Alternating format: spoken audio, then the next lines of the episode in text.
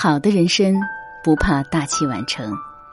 姜子牙八十岁时才遇见明主，司马懿六十岁才得到重用，刘邦四十岁时还在沛县做亭长。新东方创始人俞敏洪曾在一次演讲中说：“你们用五年做成的事情，我用十年去做；你们用十年做成的事情，我用二十年去做。如果这样还不行，我就保持身体健康，心情愉快。”到八十岁，把你们一个个送走以后再来做。从古到今，真正厉害的人从来都不着急。笑到最后的赢家，往往是那些沉得住气的人。三国时期，蜀魏相争，五丈原一战，蜀军远道而来，粮草运输不便。彼时，诸葛亮疾病缠身，他深知战事久拖不利，急于速战速决。司马懿正是识破了这一点，任凭蜀军在阵前叫骂，只管紧闭营门。诸葛亮又生一计，他给司马懿送去女人的裙衫，意在嘲弄司马懿，躲在城里不敢应战，像个女人一样，算什么好汉？司马懿仍旧不为所动，甚至将送来的群山穿在身上，笑纳了诸葛亮的这份厚礼。五丈原上，蜀魏两军对峙百日。直到诸葛亮积劳成疾，病死在军中，蜀军不战而退，司马懿不费吹灰之力就除掉了平生的劲敌。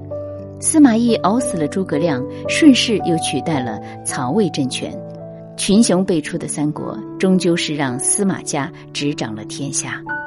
那么，行走在人生的道路上，不要让别人打乱了你的节奏，沉住气，不着急，等你的对手露出破绽。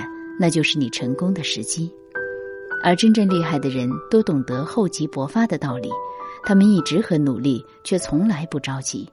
他们相信成功从来就不是一蹴而就的，想要在某个领域崭露头角，就必须沉得下心。东晋大书法家王献之是书圣王羲之的儿子，王献之自小成长在父亲的光环之下，急于在书法界闯出自己的名声。到了十四五岁时，他的书法已经很出色了，却跟父亲相比仍然差得很远。王献之主动找到父亲，问他：“爸爸，怎么样才能把字写好呢？”父亲带他来到后院，指着一溜排列的十八口大水缸说：“用这些水磨墨写字，等你把这缸里的水用完，字自然就练成了。”王献之听从父亲的教诲，从此不再着急。沉下心来钻研书法，最终取得了一番成就，被誉为书坛的亚圣，成为书圣王羲之身后的第一人。李大钊曾说：“凡事都要脚踏实地的去做，不驰于空想，不骛于虚声，而唯以求真的态度做踏实的功夫。路要一步一步走，字要一笔一画写，欲速则不达。”不着急，沉下心，把眼前的功夫做到家，未来才会更加扎实。不着急是一种生活态度，更是一种人生境界。《菜根谭》里说：“岁月本长而忙者自促，风花雪月本闲而扰攘者自容。”不着急的人比快节奏的人更懂得体会生命的乐趣。我们要慢下来，因为自在有为的生活急不得。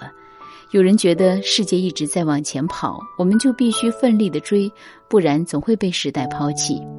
可现实的结局却往往是，你越着急就越焦虑，就像一只不停运动的陀螺，透支了健康，透支了时间，也透支了精力。做人要学骆驼，那是种沉得住气的动物。你看它们从来不着急，慢慢的走，总会到的；慢慢的嚼，总会吃饱。人生不必着急，找准自己的方向，一步一个脚印，放慢脚步去享受生活的美好。生命是一个不断积累的过程，相信自己，多给自己一点时间，慢慢走，不着急。